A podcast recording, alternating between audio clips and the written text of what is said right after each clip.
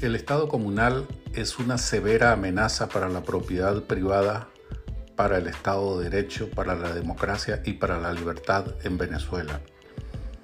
El Estado comunal atenta contra los factores de producción, tierra, trabajo y capital.